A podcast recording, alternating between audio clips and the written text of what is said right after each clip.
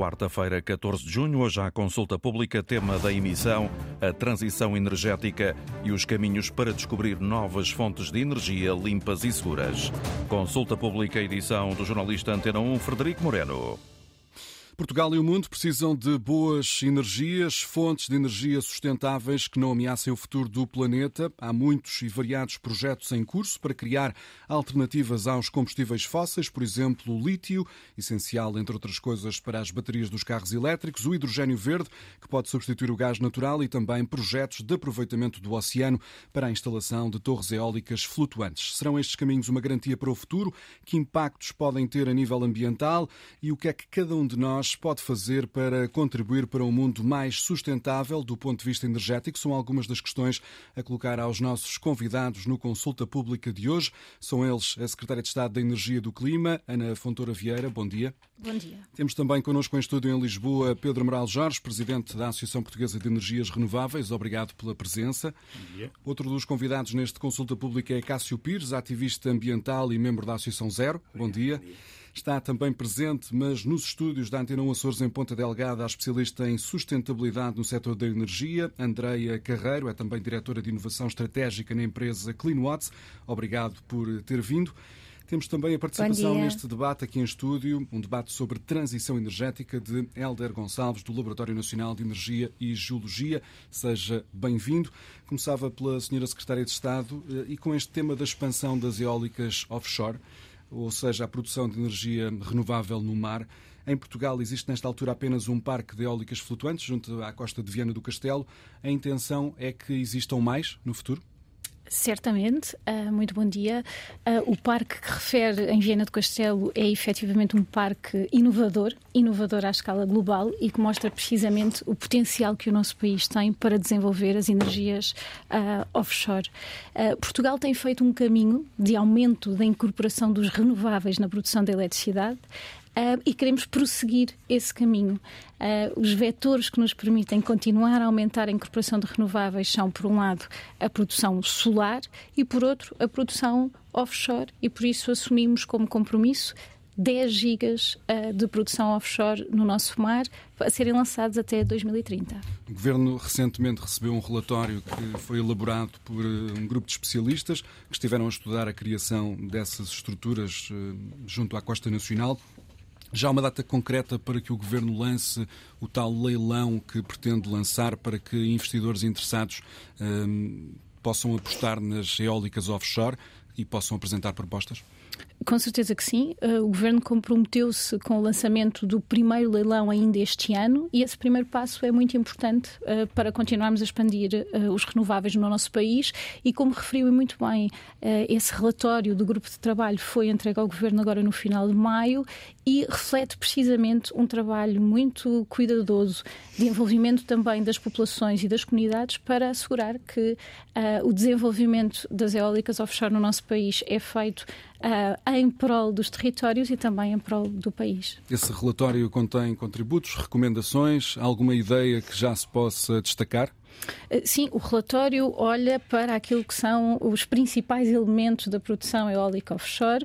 Por um lado, olha, evidentemente, para, para, as áreas uh, no mar em que iremos instalar uh, a produção offshore.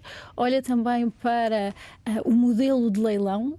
queremos, evidentemente, considerar elementos como o preço, mas não serão os únicos elementos. Queremos olhar para a incorporação nacional, para a viabilidade económica ou financeira dos promotores que se apresentam ao concurso e queremos também assegurar que essa produção offshore é integrada na rede elétrica nacional da melhor forma possível, uh, garantindo assim não apenas a segurança de abastecimentos no nosso país, mas também preços competitivos no futuro. Mas esta opção do governo, Sr. Secretário de Estado, não é pacífica. Tem merecido críticas uh, fortes uh, por parte do setor das pescas, que temem que uh, estas estruturas no mar possam, de alguma forma, ter impacto negativo no negócio.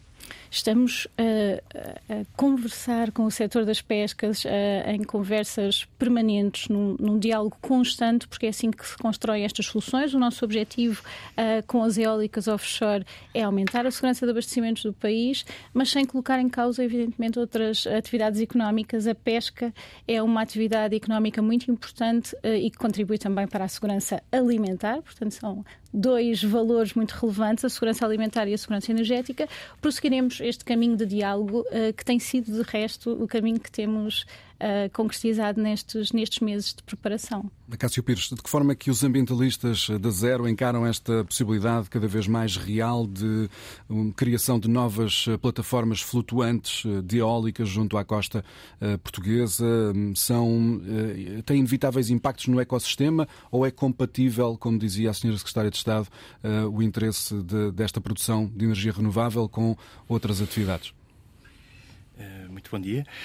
Eh, bom, nós, com outras organizações uh, não governamentais de ambiente, uh, fizemos, demos o nosso contributo no âmbito da consulta pública que já decorreu e concluímos que, um, retirando as áreas onde existem conflitos com, com a Rede Natura 2000 e de, de, com os quais nós, de facto, não, não concordamos que, que, sejam instaladas eólicas offshore nessas áreas, eh, ficaríamos com cerca de pouco menos de 9 gigawatts hora. 9 gigawatts de potência, peço desculpa, eh, eh, no, no eólico offshore. Ehm, e, portanto, há aqui um desafio que se coloca eh, tanto no eólico offshore como em todas as outras vertentes que iremos falar ao longo desta manhã, que é nós, de facto, eh, termos um investimento sério na eficiência energética.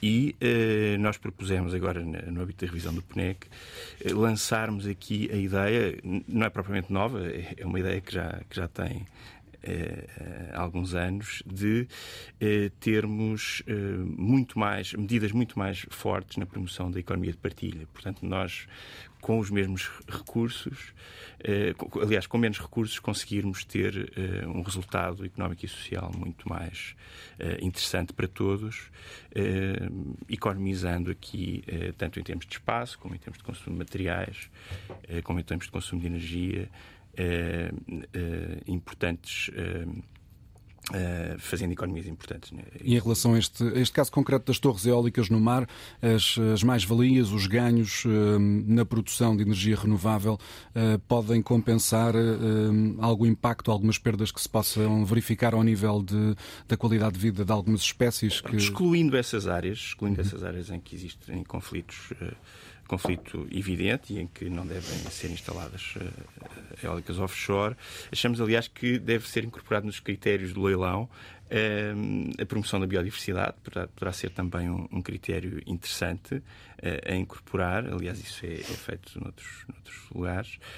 e também, vou dar aqui um exemplo da Bélgica, que no eólico offshore atribui uma parte, uma cota dessa, dessa, de, dessa, dessa potência a instalar, uh, por exemplo, ao movimento cooperativo, permitindo uma participação muito maior uh, das cooperativas de energia que no centro e norte da Europa são muito mais uh, uh, relevantes do que aqui, uh, mas poderia ser um incentivo também interessante, portanto, podermos beneficiar muito mais digamos, uh, cidadãos organizados em cooperativas. E em relação a este, esta, experiência, esta experiência inédita em Viena do Castelo, já deu para tirar algum tipo de conclusão um, em relação a impacto ambiental, uh, tendo em conta a existência destas três torres flutuantes junto à costa portuguesa? Não temos tido uh, conhecimento de, de impactos uh, significativos, mas é algo que deve ser uh, monitorizado de forma cuidada e permanente para procurarmos uh, perceber que tipo de, de, impacto sobre a vida marinha e sobre a avifauna. A avifauna é, é, é um setor, é uma área onde, onde pode haver impactos importantes. Pedro Amaral Jorge, a Associação Portuguesa de Empresas eh, de Energias Renováveis, aliás, deposita uh, grandes expectativas nestes projetos de hum, eólicas offshore em Portugal?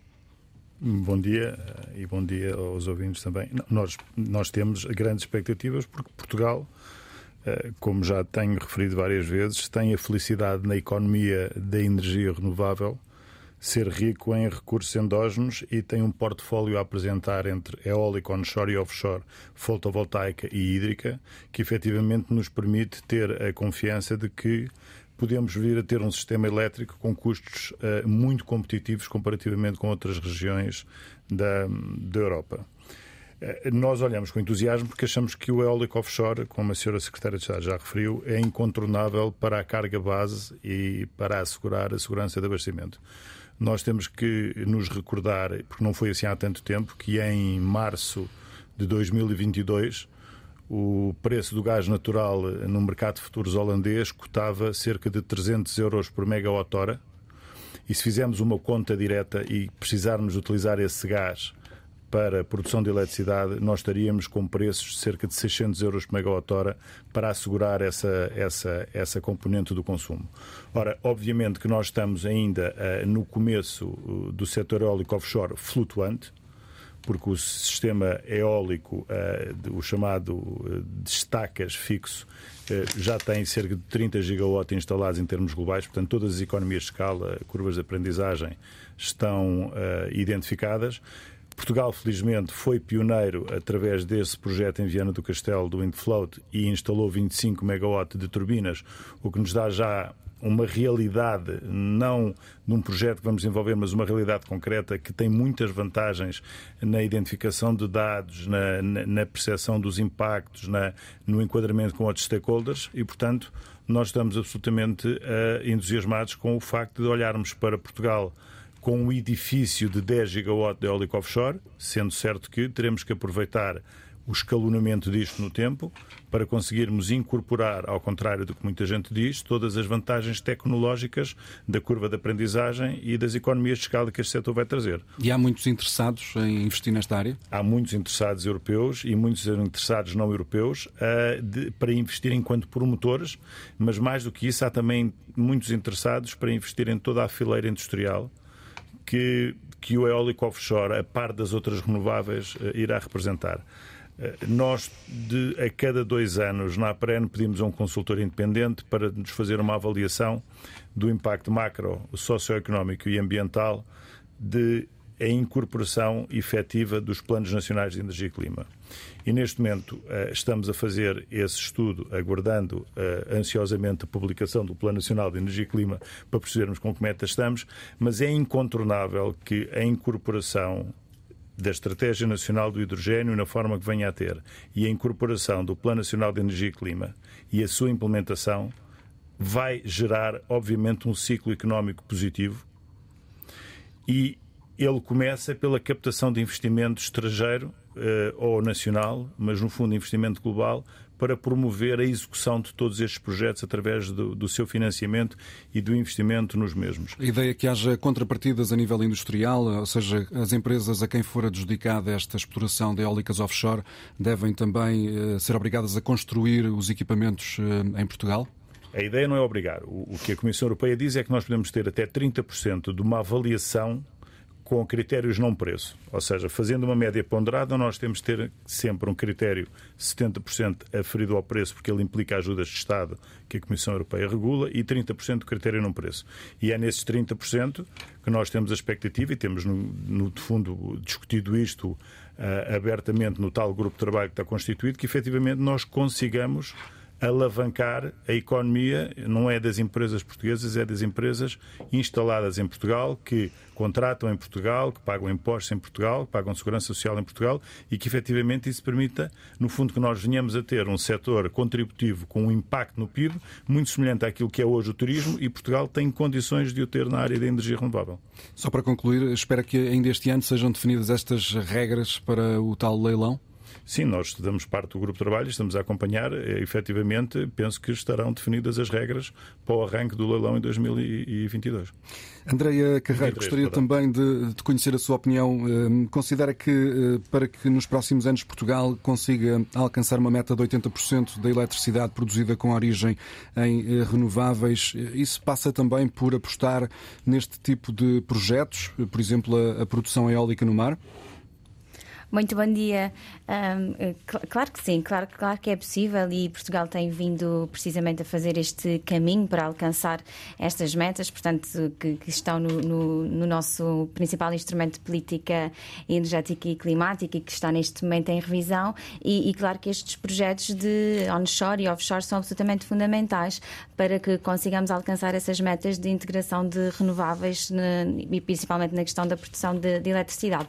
Mas, mas não só uh, não só a este nível. Portanto, nós devemos olhar para as mais diversas formas de produção, não é, de eletricidade com base em com base em renováveis. Portanto, temos as abordagens centralizadas, não é, desde o eólico com, com a hídrica, com, com o solar que tem vindo a ser reforçado, com os leilões e afins, mas também temos toda a outra abordagem descentralizada, ou seja, aposta na, na, na produção distribuída, no autoconsumo individual, no autoconsumo coletivo, na criação das próprias comunidades de energia e depois depois também em todo, toda a fileira onde não é possível efetivamente eletrificar por questões técnicas ou, ou, ou porque não é custo eficaz, apostar em toda, toda a temática do, do hidrogênio. E, portanto, este é um caminho que tem vindo a ser feito por, por Portugal e que, e, que, e que realmente exige aqui uma, uma combinação de soluções para que consigamos alcançar estes, obje estes objetivos. Para fechar este tema das eólicas no mar, gostaria também de ouvir a leitura de Helder Gonçalves, do Laboratório Nacional de Energia e Geologia. Faz sentido apostar nestes projetos eh, ou tudo hum, vai depender também do local específico onde, onde vão ser instaladas estas torres eólicas? Hum, há ideias, há planos para instalá-las, eh, por exemplo, em Viana do Castelo, Matosinhos, Leixões, Figueira da Foz, Ericeira, Sintra, Cascais e Sines. Bom dia a todos. Uh, faz todo o sentido, sem dúvida. Uh, o LNEG uh, estuda muito recurso, uh, recurso em Portugal e, e, também está neste grupo de trabalho e acompanhamos aquilo que foi dito, quer pelo seu secretário de Estado, quer, quer pelo uh, presidente da APREN, porque efetivamente é um caminho uh, mais que lógico, temos recurso e o recurso que temos é de tal maneira importante que uh, não, não se coloca outra, outro caminho. É inevitável eu, aproveitar é inevitável, até as condições geográficas. Mas eu, eu, quero referir que uh, os estudos preparatórios um, são, são, de facto, incluem, uh, porventura, os aspectos negativos. E com certeza aquilo que foi mapeado, uh, o potencial que uh, vai ser apresentado, com certeza, já exclui todas essas condicionantes. E isto é muito importante para a garantia dos agentes económicos, um, porque o trabalho que está a ser feito, e eu acompanho há muitos anos uh, estas temáticas, está a ser de facto muito profundo, envolvendo todos os atores a uma escala, uh, não só no offshore, mas também uh, em todo o território nacional, a uma escala de conselhos. É, é, de facto um trabalho muito que agregou uh, toda a informação uh, GIS que havia em Portugal, uh, as instituições que trabalham com com o mapeamento, o recurso, o território, a geografia, a agricultura e uh, aquilo que nós estamos a fazer e podemos garantir é que é um trabalho muito minucioso, uh, onde há vários cenários, antes de serem apresentados, com certeza, os, os números finais, há vários cenários possíveis, uh, consoante, digamos, as exclusões que irão ser consideradas. O caminho é esse, há muito. E Portugal só tem a ganhar com isso. Isto, isto, é importante que se diga. E quando se diz Portugal, não é só as empresas. É as uhum. empresas, as famílias uh, e, e, e, todos os cidadãos. É, é, é, é, de facto um momento, eu diria, um, histórico. Para além das eh, eólicas, há outras fontes de energia eh, renovável, eh, por exemplo, a energia solar e painéis solares é o que não falta em casa da família Belchior. Antes de prosseguirmos com este debate em consulta pública, proponho aos nossos convidados e também aos nossos ouvintes uma visita à casa desta família que vive no Algarve, em São Brás de Alportel, uma família que decidiu alterar as rotinas e o modo de vida para tentar ser praticamente autossustentável em termos energéticos. O repórter Mário Antunes foi perceber o que é que isso implicou e, e que impacto acabou por ter na fatura da energia lá em casa. Na Quintinha da Sul, no sítio do Tesoureiro, em São Brás do Alportel, o agricultor biológico Paulo Belchior trabalha para que a palavra sustentabilidade faça verdadeiramente sentido. Aqui adotei a rega gota a gota, que vai rentabilizar muito a água, portanto é um, é um recurso escasso, é? como, como sabemos. Não vamos regar a horta toda, vamos regar só no ponto que faz falta. Tenho uma nora, onde tenho acesso à água de subterrânea. Tem um motor para tirar? Tenho, tenho um, motor, motor, tenho, tá, um motor elétrico e é, funciona com os painéis solares. Da casa onde mora a horta, mesmo em frente, praticamente tudo é alimentado a energia solar. Até ali a minha motinha aquela também é elétrica. Portanto, tudo é elétrico em casa. Além da rega da horta, de alfaias também elétricas e de uma motorizada elétrica, quase toda a energia consumida em casa é gerada por um conjunto de painéis solares que a família decidiu adquirir e rentabilizar. A rega uh, funciona durante o dia, durante, enquanto os painéis estão a produzir. Tenho também os dois sistemas de água quente funcionam também, também durante o dia, portanto tem relógios programados para aquecerem a água, água durante o dia, enquanto existe sol. Por exemplo, as lavagens da roupa também uh, são feitas maioritariamente durante o dia para rentabilizar também essa, essa exposição solar. Tudo isto é completamente fora da fatura da luz, digamos assim. Exatamente, sim, sim, sim. Portanto, e ainda tem a bateria nesse sistema solar. E existe uma bateria de 5 kW que armazena a parte de, de energia que não é utilizada na, na, na casa ou no, ou no, carregamento de qualquer carro. Um, e essa energia é utilizada durante a noite ou quando os painéis já não estão a produzir eletricidade. É? E como se não bastasse, a família de Paulo Belchor tem três automóveis, todos elétricos. Todos, todos os carros saem todos os dias, não é? têm que ser carregados todos os dias e uh, os painéis ajudam bastante uh, na, na, redução dessa fatura. Paulo acredita estar a contribuir para a saúde do planeta, mas não esconde que esta opção por uma fonte de energia limpa e renovável ajuda a poupar centenas de euros por mês no orçamento da família. São milhares de euros ao longo de um ano. Eu, a EDP, eu costumava pagar Uh, antes do, dos painéis, uh, quase no 300 euros, 280, por aí fora. Por mês? Por mês. E agora? Agora estou, uh, só de eletricidade, estou a pagar 100 e qualquer coisa, 120, 130. Com três carros elétricos? Com três carros elétricos. A carregar todas as noites? A carregar todas as noites, sim. A reportagem de Mário Antunes com o retrato da família Belchior em São Brás de Alportel, no Algarve. A Cássio Pires, é possível eh, também em nossa casa implementar algumas eh, alterações de forma a sermos mais eh, poupados do ponto de vista energético? Eh, eu diria que sim. Eh, de qualquer maneira, será importante ter os incentivos certos, não é? Eh, e, sobretudo, ter um enquadramento de políticas públicas que promova, de alguma maneira, esse, esse caminho. Isso tem faltado? Haver mais incentivos? Tem-se feito um caminho, mas é, é necessário remover alguns obstáculos, nomeadamente ao nível das comunidades de energia e isso é um caminho para, para procurarmos aqui eh, ganhos que permitem eh, alargar os benefícios para todos. por exemplo, quando nós temos um, apenas o autoconsumo individual, nós ocupamos uma área de telhado, se, estivermos a falar de uma vivenda, muito pequena, não é? Eh, com as comunidades de energia, nós poderemos, eh, de facto, ter um aproveitamento muito maior das áreas cobertas, eh, já cobertas, já artificializadas, e essa deve ser a nossa prioridade.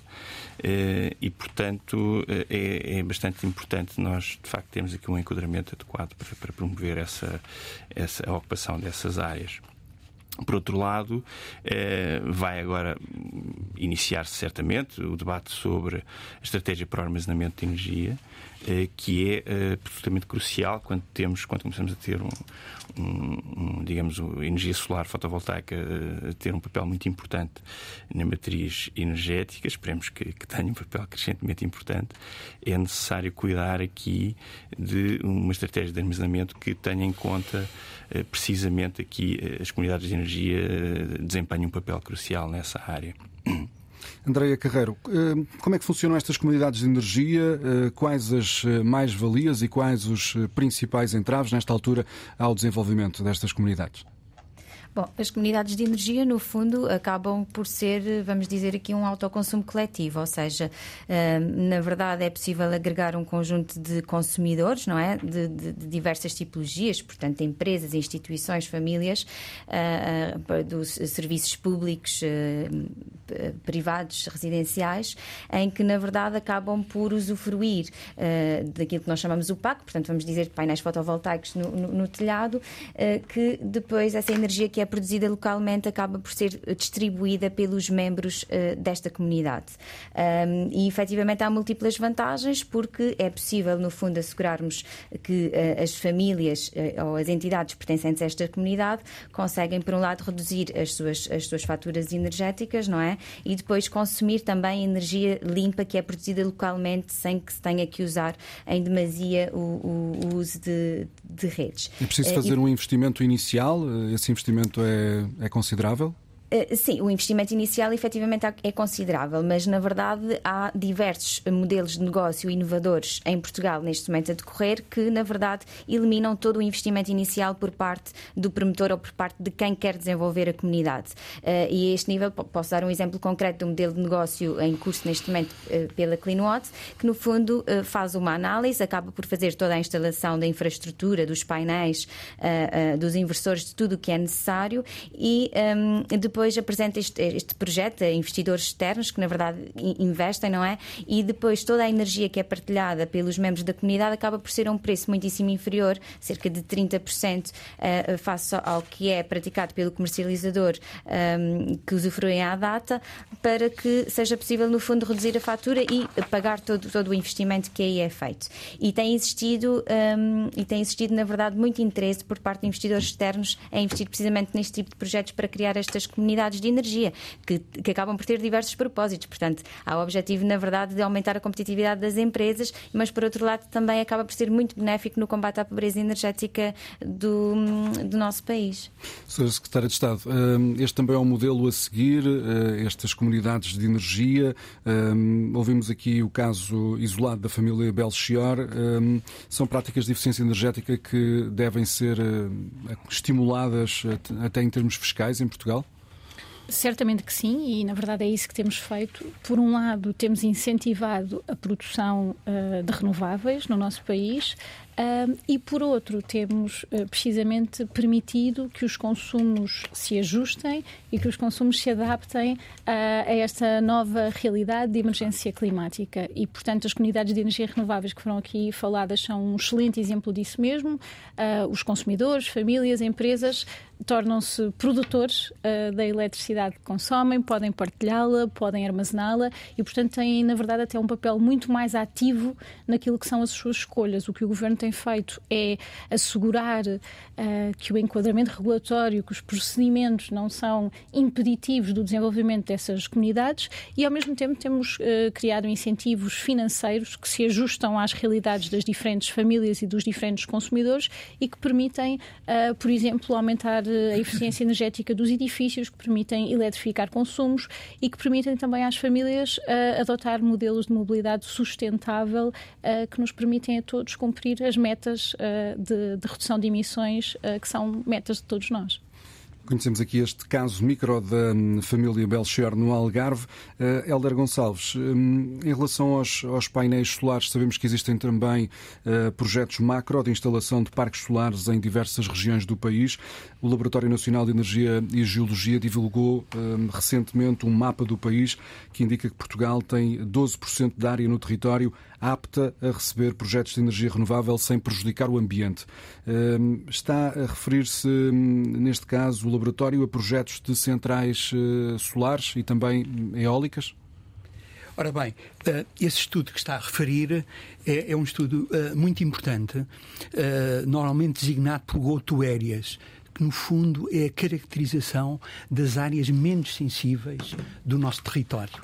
Ou seja, excluímos tudo aquilo que uh, eventualmente poderá ser um entrave de qualquer uh, entidade, quer agrícola, quer uh, turística, hídricos, mineiros, enfim.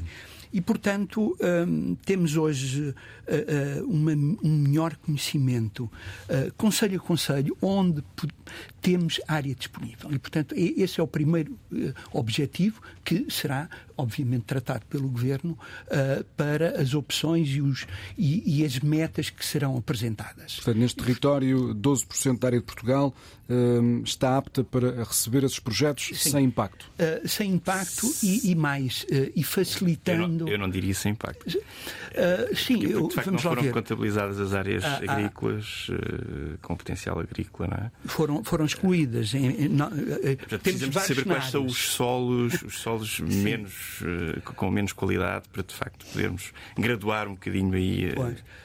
as possibilidades. Efetivamente, nós temos vários cenários temos o cenário mais restritivo que considera uh, todas as espécies, desde os sobreiros, enfim, uh, áreas agrícolas, uh, e, portanto, esse cenário mais restritivo também existe. evidentemente que não é o momento de apresentar esses, esses dados. Portanto, temos o conhecimento hoje digamos, das áreas que têm menos impacto. Aliás, é, é, ou menos sensíveis. É este o objetivo e é um objetivo que, eh, enfim, eh, estamos muito avançados comparativamente com, com outros países europeus e isto, mais uma vez, é fruto da colaboração que existe entre as várias instituições e os atores e, e, e que têm sido ouvidos. E estas, eu, eu gostava só de referir... As áreas ficam mais centradas na região centro do país? Ora bem, uh, estão distribuídas por todo o país.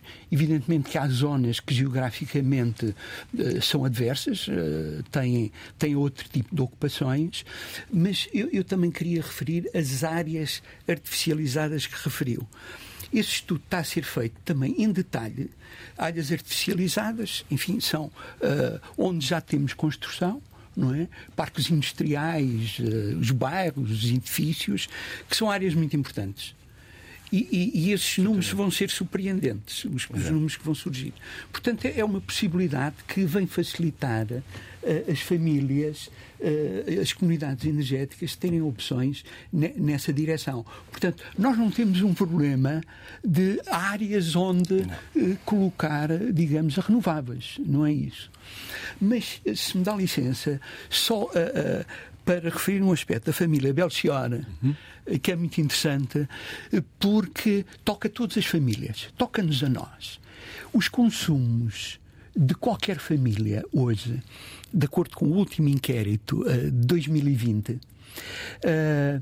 as famílias juntando o que consomem na habitação com os consumos de, de transporte, o custo já é superior uh, no transporte do que uh, no consumo da habitação. Uhum. Isto levanta duas questões muito importantes que eu acho que não podemos deixar passar em claro, que é uh, a mobilidade.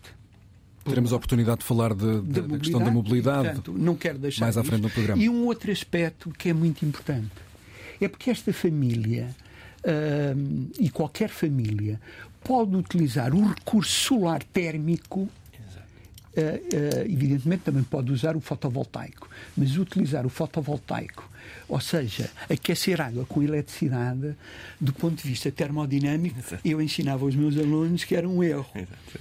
E, é portanto, Uh, se temos esse, esse recurso, devemos utilizá-lo. E eu, eu relembro que Portugal é dos países uh, que menos usa o solar térmico uh, e temos um grande consumo. Nós, nos nossos edifícios, temos e o residencial tem um consumo global de perto de 20% do consumo do país nos quais cerca de 24% é aquecimento de águas quentes. Portanto, e como é, que, como é que se poderia alterar uh, essa situação? Ora bem, uh, é, é, é, uma boa questão. Eu acho que uh, estão, estão a ser foram, foram desenhadas e estão em, em, estão em vigor medidas que facilitam o solar térmico, de facto, mas não há isto, é um, isto é um assunto antigo, não é? Porque desde uhum. o virado do século que tem havido políticas e medidas nesse sentido, mas uh, que não foram acompanhadas. Ou seja, há, uh, uh, é, é, eu, eu, falava antes de entrar uhum. sobre este assunto que é, é dos temas que necessita de maior atenção de maior atenção uh, transmitir às famílias do potencial que, que o solar térmico tem e pelo custo-benefício uh, que tem.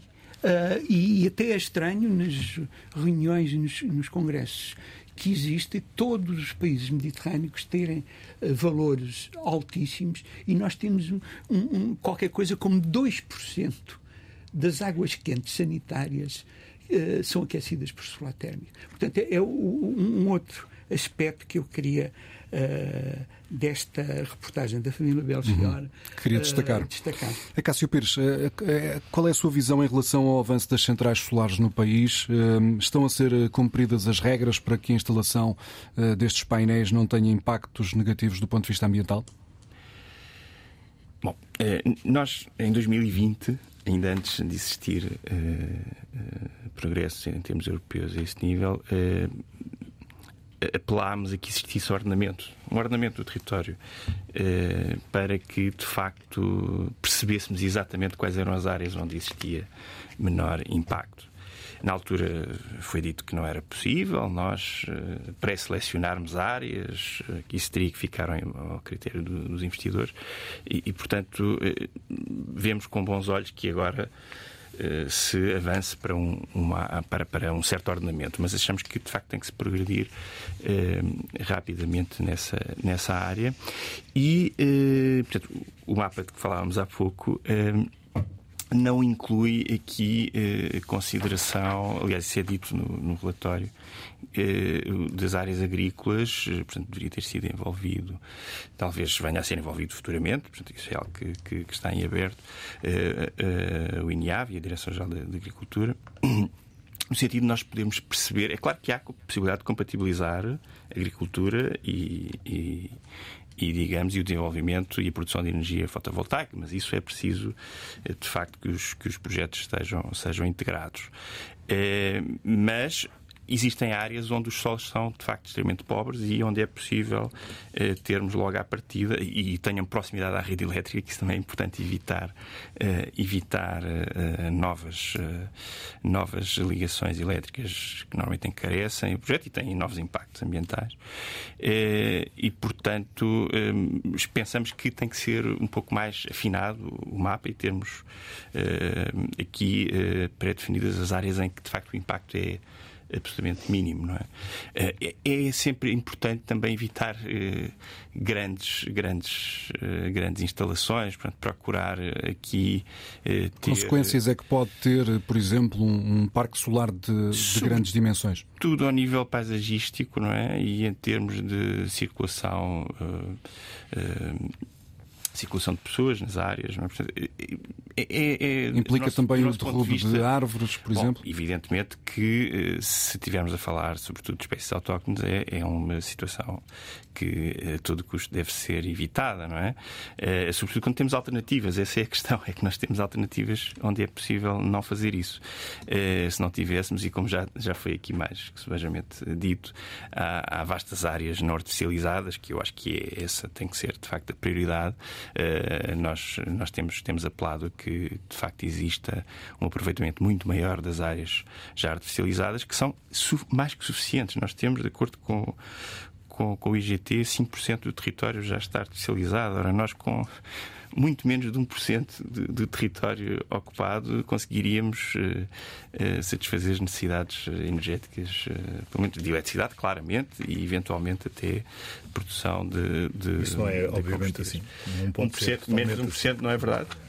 Menos de 1% não é verdade. Pedro não, não, não, não pode ser óbvio, porque nós não podemos pensar que o único consumo elétrico que existe é o atual. Claro. Que o único consumo pois. elétrico que existe é o familiar, porque há aqui um segmento empresarial e um segmento industrial dentro do empresarial, Sim. com a lógica da transição energética, vai necessitar de uma quantidade de potência e energia elétrica que não tem nada a ver com uma evolução incremental dos consumos que nós estamos a ter aqui, não é?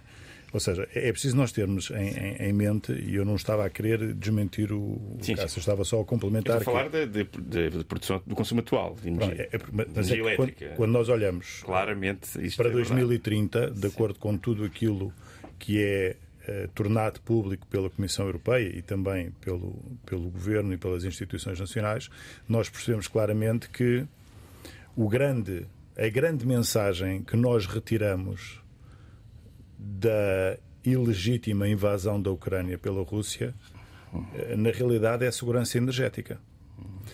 A grande vantagem é que a segurança energética só pode ser, passando a pleonasmo, assegurada se eu tiver controle total sobre a minha cadeia de produção de energéticos, sejam eles eletricidade ou hidrogênio verde ou combustíveis uhum. sintéticos. Portanto, quando nós pensamos que o paradigma do qual nós partimos uh, uh, de consumos incrementais, de eletrificação dos consumos, de eletrificação da mobilidade, e isso já é bastante acentuado, é só isso que vai requerer potência elétrica? Não. Nós estamos a pensar que a segurança energética, a segurança de abastecimento, terá que ser assegurada por, no fundo, fontes de energia renovável sobre as quais a Europa, e neste caso Portugal, terá controle verticalizado. E, portanto, quando pensamos em alguns projetos que têm sido anunciados, como o aço verde, Sim. amónia verde, produção de hidrogênio, combustíveis sintéticos uh, de fonte não, não biológica, o próprio uh, descarbonização da, no fundo do transporte aéreo que há de ser uma das grandes novas vertentes para a utilização de tudo isto vai requerer uma quantidade de potência elétrica porque os consumos não vão evoluir a 3% ao ano. É o que nós vamos ter aqui é uma quantidade de projetos a serem desenvolvidos e de repente o consumo pode disparar 30, 40 ou 50% e, por premissa, esses consumos instalar-se-ão em Portugal se nós tivermos potência renovável disponível para que eles ocorram. Portanto, é fundamental aproveitar Ter essa perspectiva também mais de, de, futuro e não, e não contar apenas com o consumo atual. E isto não retira a, a necessidade e, e, a vantagem económica, social e ambiental de utilizar as coberturas dos edifícios para soluções de autoconsumo coletivo, que isso é fundamental, e libertar, de facto, esta potência para outras utilizações, e a componente de energia também, e até porque grande parte da rede elétrica que existe hoje disponível está nas áreas metropolitanas dos grandes centros urbanos litorais em Portugal e, portanto, isto é um dois em um, não é? Eu utilizo a rede uh, que ainda tenho disponível e maximizo essa utilização, aumento a eficiência energética porque estou a ter o consumo perto da produção, tudo isso é benéfico. Exato. Agora, há que somar depois a outra componente do desenvolvimento de Portugal no tecido industrial. E esse vai requerer, porque Portugal, e neste caso a Ibéria, eh, tem hoje as condições de ter os custos nivelados de produção de eletricidade mais competitivos de toda a zona europeia, não só da União Europeia, mas da Europa como um todo, e nós temos de tirar partido disso e criar aqui um ciclo económico distinto daquele que tivemos no passado, em que tínhamos falta de competitividade porque os energéticos eram caros. Ora, nós hoje temos a oportunidade de ter um aumento de competitividade e da atração de investimento. Uh, empresas estrangeiras baixando. Não só para a, a produção fatura. dos energéticos, mas para a produção de bens e serviços de valor acrescentado que irão utilizar esses energéticos. Exatamente. E, portanto, isto cria aqui um ciclo económico ou um novo ciclo económico a somar, como eu há pouco referi. Não é? Não a Secretária de Estado também tinha pedido para, para comentar este, este assunto. Precisamente, no fundo, para sublinhar que este aumento de consumo e aumento de consumo industrial é precisamente o efeito virtuoso da transição energética em curso. E por isso a estratégia uh, de incorporação de renováveis uh, na nossa matriz energética tem de acomodar, evidentemente, este muito grande aumento do consumo. E estamos verdadeiramente a falar de uma uh, uh, alteração estrutural daquilo que é uh, o tecido industrial do nosso país. É uma oportunidade que não podemos perder. Como é que o podemos fazer? uh, encontrando um equilíbrio naquilo que é o desenvolvimento das fontes renováveis no nosso país. Temos energia hídrica, uh, temos energia eólica em terra e estamos agora a, a, aumentar o seu potencial no mar e depois temos a produção solar de que aqui falávamos, que passa evidentemente pela produção um, das famílias, por exemplo, mas tem de passar também por parques solares de maior dimensão que devem ser feitos nos territórios onde esses parques solares têm menores impactos uhum. e também assegurando um, prémios para os, para os municípios onde essas centrais se instalam. Mas o país também precisa dessas, dessas centrais solares para abastecer esta indústria que traz emprego, que traz impostos, que traz valor acrescentado nacional para o nosso país. Cássio Pires, não, queria, não. Para, para concluir também, queria, sim, queria não, não, comentar. Sim, muito bem. Eu, eu, eu, não disse que não eram necessários uh, alguns, alguns uh, parques centralizados, até porque, uh, do ponto de vista de, de assegurarmos aqui uma transição mais rápida, eles vão cumprir um papel relevante. Mas aqui faz-nos falta e ela está prevista para setembro de 2024, uma estratégia para a indústria verde, não é? E, e por exemplo, quando se fala da produção de amoníaco, sobretudo, eh, que é utilizado sobretudo para a produção de fertilizantes artificiais, nós temos eh, os nossos aquíferos eh, com níveis de nitratos que são eh, bastante alarmantes. Eh, ou seja, vamos querer continuar com um tipo de agricultura que utilize intensivamente, eh, eh, digamos, eh, fertilizantes artificiais é um aspecto. Portanto, provavelmente não precisaremos de produzir tanto eletricidade para produzir amoníaco, para produzir adubos artificiais, para, digamos, ter um impacto negativo nos nossos aquíferos. É um exemplo. Outra é a refinação. A refinação é também um grande consumidor de hidrogênio verde, que é o grande consumidor, é o grande consumo que se está a falar quando se fala aqui de, de, de digamos, de de termos energia renovável para os setores industriais que não são possíveis uh, eletrificar a, refinação também a prazo. Esperemos que uh, venhamos a ter um consumo muito menor de, de produtos refinados. É, é, agora, efetivamente, o aço verde é um, um, aspecto que foi aqui mencionado e que, é, que nós achamos que é, que é bastante relevante, até para a questão de, de podermos ter produção, a própria produção da eólica offshore uh, vai justificar termos uh, uma indústria, uh, digamos, uma indústria cirúrgica e aciarias que, que, que, produzam com, com recurso renovável. de qualquer modo, este, mesmo, mesmo tendo. Pronto, falámos aqui do, dos combustíveis sintéticos para a aviação e para o transporte marítimo, aqui há também que terem atenção o seguinte: é que nós teremos que efetivamente apostar eh, no, nas alternativas, nomeadamente eh, ferroviárias, que existem eh, para, para, para, estes casos. Já teremos a oportunidade também, mais à frente no programa, de falar sobre a questão da, da mobilidade e da, da ferrovia. queria também perguntar-lhe, Pedro Amaral Jorge, uma das intenções é também aproveitar as albufeiras para a colocação de, de parques solares. Como é que isso aconteceria? consegue explicar-nos? Eu permita-me só dar aqui uma, uma nota a algo que nós temos que ter eh, aqui todos em linha de conta. E não é aquela expressão americana do, do elefante na sala, mas quando nós desenhamos todas estas áreas e temos todos estes temas, nós temos aqui uma restrição muito importante para além do território, que é a disponibilidade de rede elétrica. Uhum. Pronto, isso é um tema que nós vamos ter que começar a, a discutir, porque há aqui quatro pilares fundamentais para a transição energética. Um é, obviamente, a produção de eletricidade de fonte renovável e todos os energéticos para jusante que daí resultam, sejam eles eletrões ou moléculas. Temos que ter uh, mecanismos de flexibilidade da procura e do consumo, por forma a que consigamos ajustar a natureza de variabilidade das renováveis sem termos que investir em ativos uh, que depois podem tornar-se ociosos. Portanto, com isto temos também que investir no armazenamento, porque precisamos ter aqui um conceito que é a transferência de energia, ou seja, provavelmente nós não vamos conseguir colocar todos os consumos à hora em que a radiação solar Exato. é máxima. Portanto, eu vou ter que transferir essa produção elétrica para a altura em que eu tenho consumo. E isso vai ter provavelmente dois caminhos. Um é utilizar essa energia que estará certamente a preços mais baixos para incentivar a produção dos energéticos renováveis com base em hidrogênio verde e, e, em, e em combustíveis sintéticos. E, portanto, com esta lógica da rede, nós temos que olhar depois para as áreas e perceber que se tivermos rede elétrica em mais áreas que tenham efetivamente eh, potencial de utilização renovável, que teremos mais fontes de produção de eletricidade renovável, se calhar em áreas também pouco sensíveis. E isso eh, é um tema que nós temos que, que enquadrar. Voltando à sua pergunta, refira-me novamente. Das albufeiras Pronto. e a utilização de, das O que nós, na utilização lógica do território, uh, os espelhos de água das albufeiras, com uma solução chamada fotovoltaica flutuante, que tem duas grandes vantagens. Terá um rendimento superior por ter um arrefecimento, por estar em cima de uma, de uma, de uma linha d'água, por um efeito também termodinâmico e, e, e, tem a vantagem de poder estar a ser utilizada a, a, sem estar a ocupar solo que tenha outras, outras utilizações, quer seja do ponto de vista ou ambiental ou económico. Mas temos que ter a linha de conta se há rede elétrica ou não, porque hoje nas albufeiras em que já tem produção elétrica a partir de fonte hídrica, fazer, eh, no fundo, hibridizações com esse sistema é absolutamente racional. E, portanto, nós vamos aumentar a produção de eletricidade em horas de consumo necessárias, hibridizando albufeiras que hoje funcionam em sistemas já, já de barragens.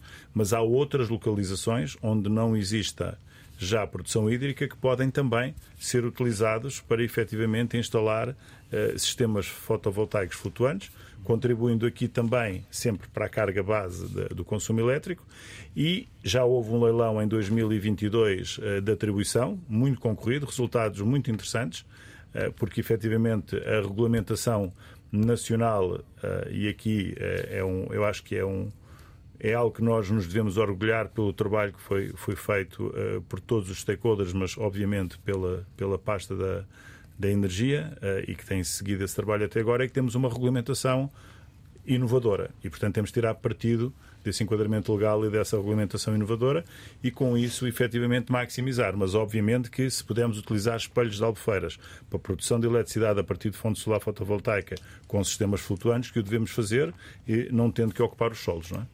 Andréia Carreiro, sabendo que a instalação de parques solares tem consequências, por exemplo, danos para a paisagem, também a ocupação de terrenos, eh, como é que se pesam estes pratos na balança entre a produção de energia limpa e o impacto ambiental destes projetos? Bom, uh, uh, claro que estas questões devem ser, devem ser consideradas, não é? Nós não conseguimos, de facto, uh, implementar projetos desta natureza sem que haja qualquer impacto. Portanto, há efetivamente que minimizá-lo e também tentar combinar com outras atividades, nomeadamente com questões, com, com atividades um, agrícolas, por exemplo. Um, mas, de facto, há que dar efetivamente prioridade a áreas que já estão efetivamente identificadas, onde seja possível esta, esta esta instalação sem que haja um grande impacto e usufruir, obviamente, de, de todos os edifícios que nós temos uh, para, para, no fundo, fomentar aqui um, eh, o, o, consumo, portanto, a instalação desses, de, de, dessas instalações solares, portanto, esses parques solares, também de uma forma distribuída e descentralizada para que seja consumido uh, localmente. Foi aqui referido também a questão da, da, do reforço e da necessidade, necessidade da capacidade de injeção nas redes. Obviamente, nós, para conseguirmos ter essa transição energética, energética e para conseguirmos fazer todo este caminho é fundamental que tenhamos aqui uma maior capacidade uh, de injeção nas redes elétricas destas centrais. E com uh, uh, e portanto e com a instalação de fotovoltaicos de uma forma distribuída nos mais diversos edifícios com o consumo local acabamos também por estar aqui no fundo a minimizar um pouco o uso destas próprias destas próprias redes. E depois temos a componente da hibridização que é extremamente importante. Portanto já termos efetivamente aqui eh, pontos de ligação e pontos de injeção que devem ser efetivamente otimizados e, e saturados de alguma forma, por assim dizer. Portanto, onde já exista no fundo a integração de, de energia que vem de eólica e depois podermos combinar com, com solar e o mesmo que acontece também aí na, na questão da, das hídricas, não é? Termos aqui o, o solar flutuante. Apesar desta expansão de projetos de renováveis, eh, Portugal registrou no ano passado uma diminuição da cota de energia renovável produzida no país, em comparação com o ano anterior, 2021. De acordo com a Associação Portuguesa de Energias Renováveis, houve uma quebra de 63% para 57%, que se deveu à situação de seca Senhora Secretária de Estado, como é que podemos lidar com essa dependência do clima uh, para a produção de renováveis, por exemplo, em períodos com pouco sol ou com pouco vento ou de seca extrema? Uhum. Uh, importa primeiro notar o caminho que o país tem vindo a desenvolver, ou seja, a, a, a percentagem de, de, de, produção fóssil na nossa produção de eletricidade era de 70% no início do século e estamos agora a falar de uma inversão dessas percentagens e estamos, como, como referia muito bem, na casa dos 60% renováveis na produção de eletricidade. Este caminho foi um caminho que o país uh, fez ao longo dos anos e que procura agora acelerar. É, é um facto notável e que nos coloca, na verdade, na dianteira uh, da, da, União Europeia.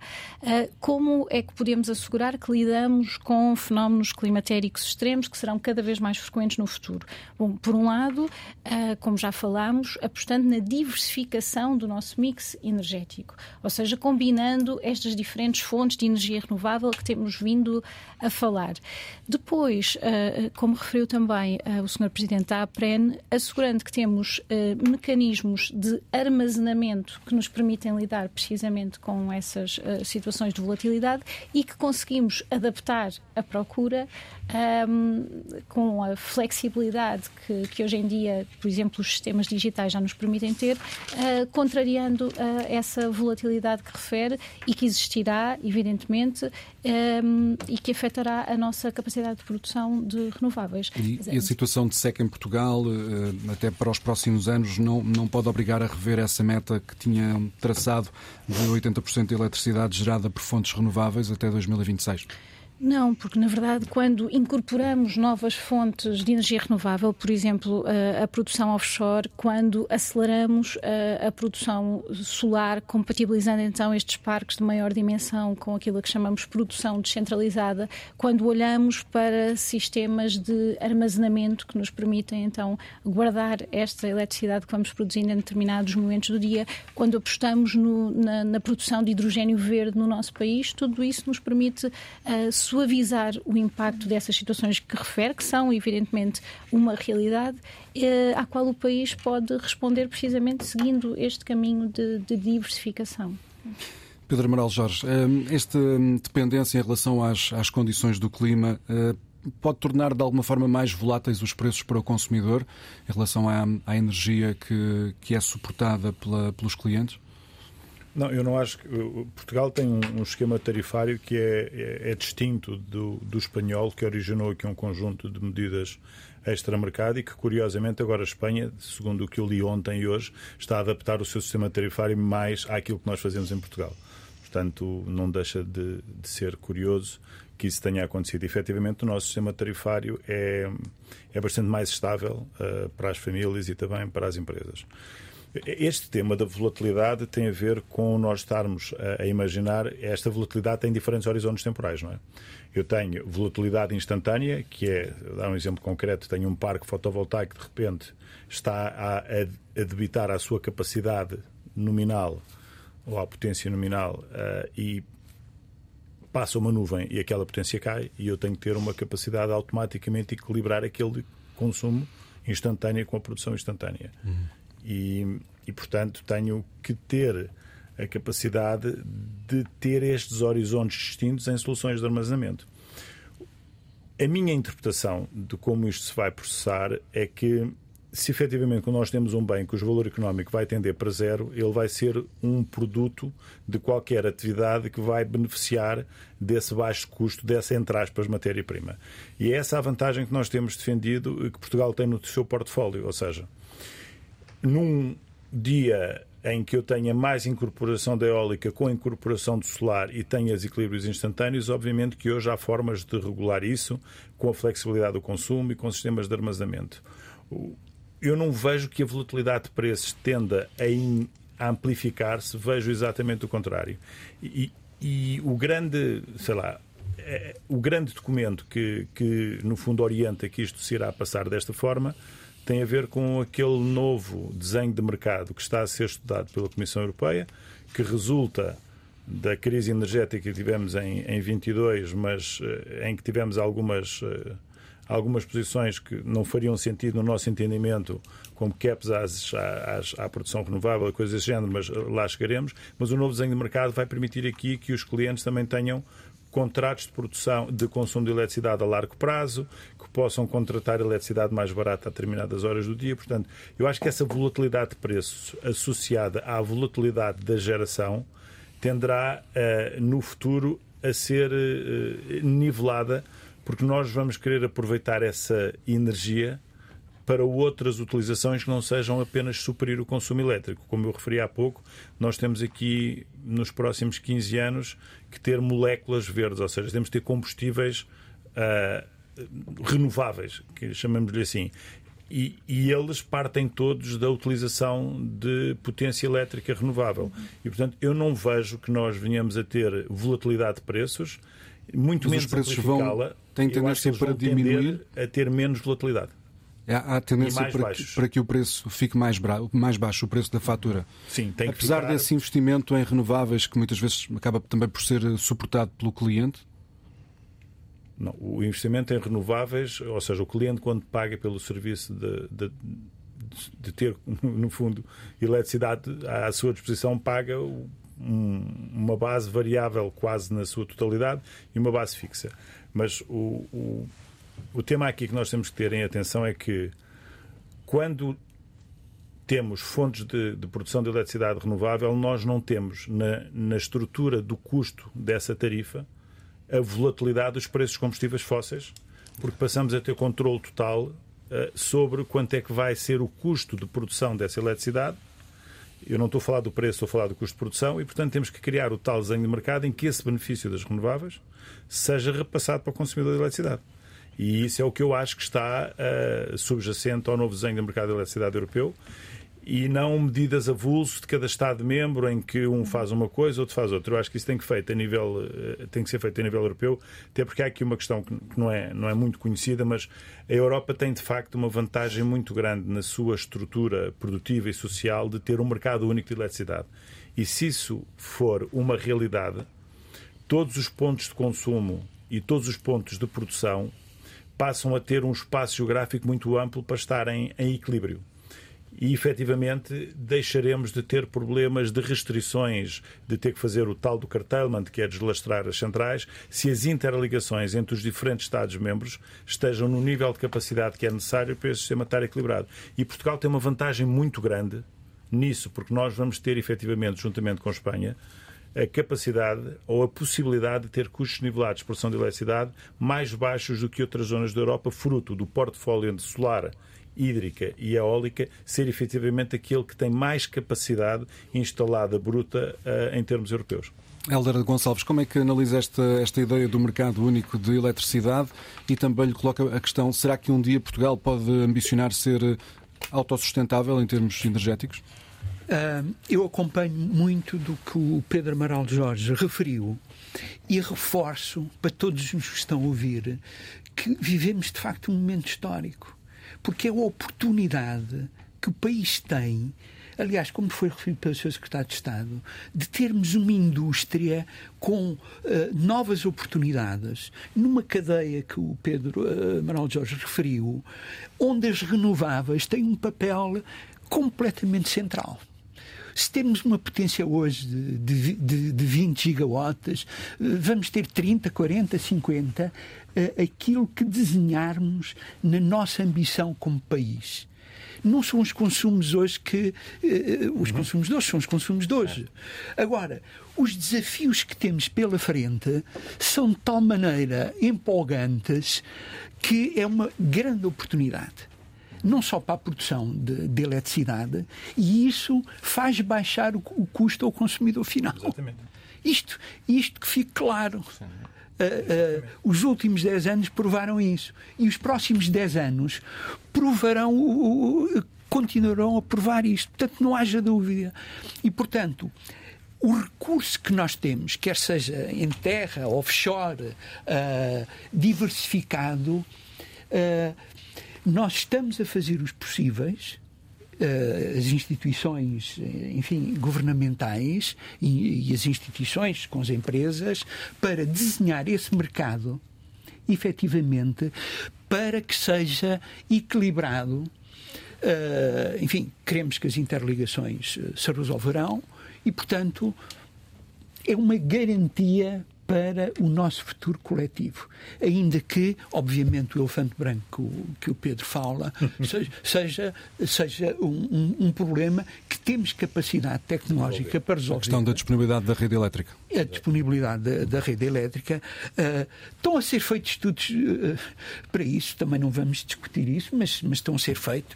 Uh, a ambição até é chegar a, a sistemas de quase 100%. Quando se fala de sistemas de quase 100%, estamos a falar de perto de 90%. Mas eh, isso será tema para, outras, para, para, outros, eh, para outros momentos.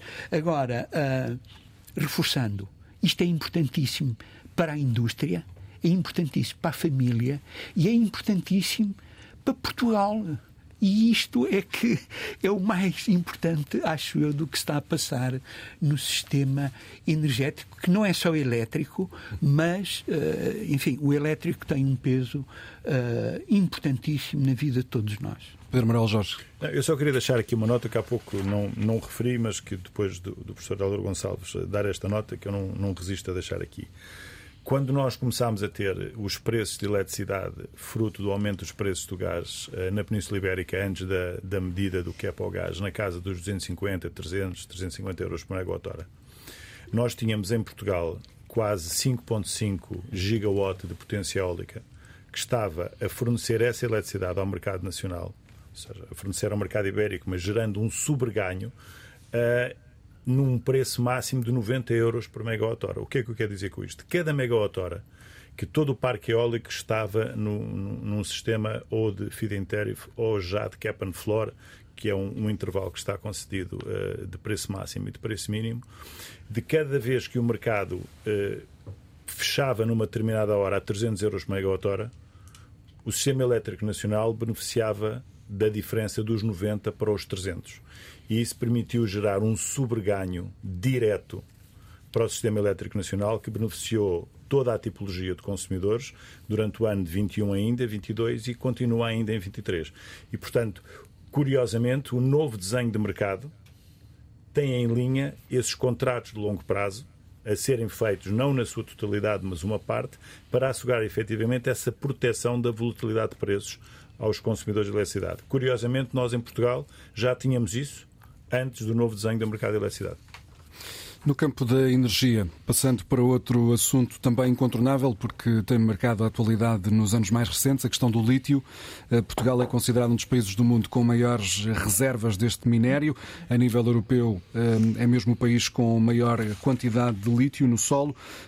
Helder eh, Gonçalves, o Laboratório Nacional de Energia e Geologia divulgou um relatório com estes dados que apontam para este grande potencial ainda por explorar. Uh, sim, o, o NEG uh, tem feito esses estudos uh, um, sobre o, o, recurso geológico e mineiro e é uma das principais áreas do, do, do, nosso trabalho e o nosso papel e como instituição que estuda o território, analisa o recurso, é precisamente identificar os locais uh, onde existe potencialmente uh, determinadas condições, neste caso para o lítio, isso, isso foi feito. Uh, foi, foi divulgado e, portanto, temos hoje um conhecimento uh, em termos do, do, território, dos locais onde uh, é possível uh, termos a certeza que há lítio, não é? Aliás, já existem explorações de, de, de, pedreiras que retiram, digamos, esses, esses granitos para outras utilizações. Portanto, Uh, Coincide com uma altura em que há uma grande procura a nível, a nível mundial uh, por causa das baterias, Exatamente. quer para telemóveis, computadores, uh, automóveis elétricos. são números que evidenciam ainda mais a importância de, desta descoberta das reservas de lítio em território português? Sim, é, é, é muito importante Aliás, o recurso é uma mais-valia, como no fundo temos estado a discutir até agora. Discutimos o recurso energético. Este recurso geológico e mineiro é uma mais-valia para o país.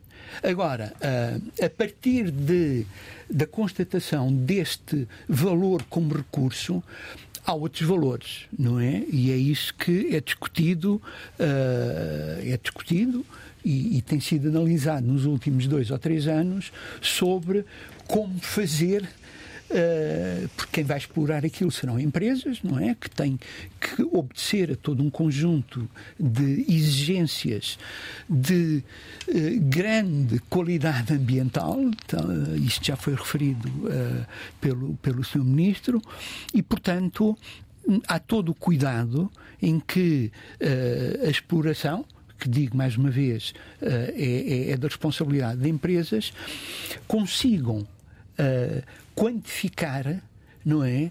Uh, qual será a vantagem económica de explorar determinado, determinada mina.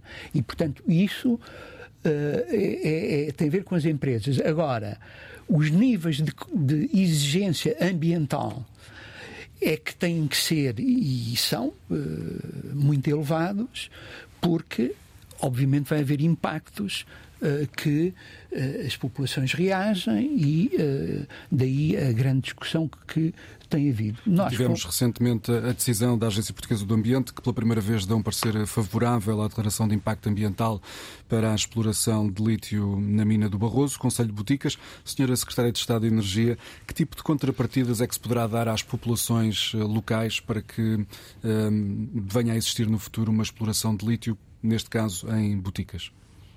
Permita-me uh, ir um pouco atrás nesta discussão que, que aqui estamos a ter, para recordar, como disse muito bem, que Portugal dispõe das maiores reservas de lítio da Europa, uh, as oitavas maiores do mundo, e que existe efetivamente uma grande procura por esse recurso. Portanto, a questão que temos uh, que nos colocar é de que forma é que a exploração desse recurso pode ser benéfica para os territórios onde esse recurso existe e para o país. E, portanto, sobre isto, deixe-me fazer dois pontos. O primeiro é que a legislação mineira em Portugal cumpre os mais elevados padrões ambientais e sociais do mundo. E, portanto, no caso concreto eh, a que se refere, esses padrões estão evidentemente a ser aplicados e de forma muito rigorosa. O segundo ponto é que a, eh, a estratégia que defendemos para o lítio no nosso país e que estamos, na verdade, a concretizar é que uh, não podemos ter apenas extração no nosso território, aqui temos também de ter refinação, uh, produção de baterias e depois reciclagem de baterias. E, portanto, estamos a falar de toda a cadeia de valor que assegura, por um lado, que a extração que é feita no nosso país tem benefícios para os territórios onde esta extração ocorre, mas também benefícios um, para o país como um todo, em termos de emprego, em termos de valor acrescentado. E para quem vive em boticas, eh, as, pessoas, as, pessoas, devem estar preocupadas ou não, tendo em conta o potencial de exploração de, de lítio eh, na destruição das paisagens, contaminação dos solos, também na qualidade do ar? Foi feita uma avaliação uh, de impacto ambiental muito rigorosa, portanto, tendo em linha aquilo que são os nossos uh, padrões que estão vertidos na, na, legislação mineira portuguesa que foi revista recentemente. Uh, toda a, a, extração de recursos, a exploração de recursos tem, evidentemente, impactos. O que se procurou fazer, nesse caso concreto, foi encontrar um conjunto de medidas de mitigação e também de compensação desses territórios e a compensação está prevista, um, neste caso concreto, um, eh, de boticas. Cássio Pires, pelos dados recolhidos pelos ambientalistas, acha possível que estes projetos de extração de lítio uh, avancem sem que isso uh, provoque necessariamente um grande impacto a nível ambiental nos locais onde essa mineração vier a acontecer? Bom, é, é difícil evitar, aliás, como já, já, já foi dito, ehm, e eu queria sublinhar aqui eh, esta última uh, as declarações da Sra. Secretária de Estado, de facto, assegurar que garantimos que toda a cadeia de valor é, portanto, é, é realizada em Portugal e isso ter também um impacto no nosso sistema científico, tecnológico, portanto, conseguimos mobilizar eh, que o conjunto de, de, de, energias do país nesse âmbito. Agora, este processo desta mina especificamente eh, antecede a avaliação ambiental estratégica que a Zero uh, uh, pediu que, que, que apelou que, que fosse realizada para precisamente novamente, como falámos há pouco no solar, percebermos quais são os locais onde o, o impacto é, é, passível de ser reduzido.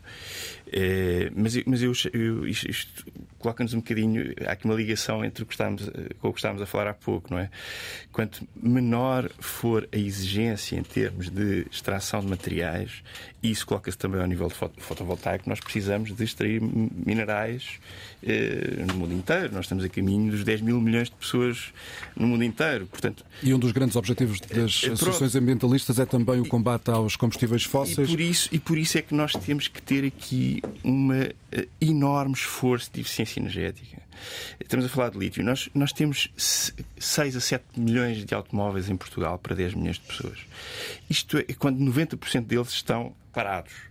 Eh, não vamos poder reproduzir este modelo de mobilidade. Eh, eh, digamos, e quem diz em relação ao modelo de mobilidade diz em relação a um conjunto de, outros, de outras utilizações de recursos e de energia.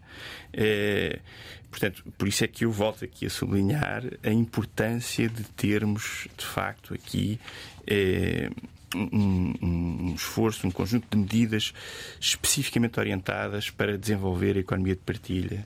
em Portugal, nós propusemos isso, aliás, na revisão do, do PNEC e, e achamos que é um, um, uma área absolutamente crítica uh, para precisamente fazermos face à escassez de minerais críticos, que vai ser cada vez maior e o lítio é um, é um deles.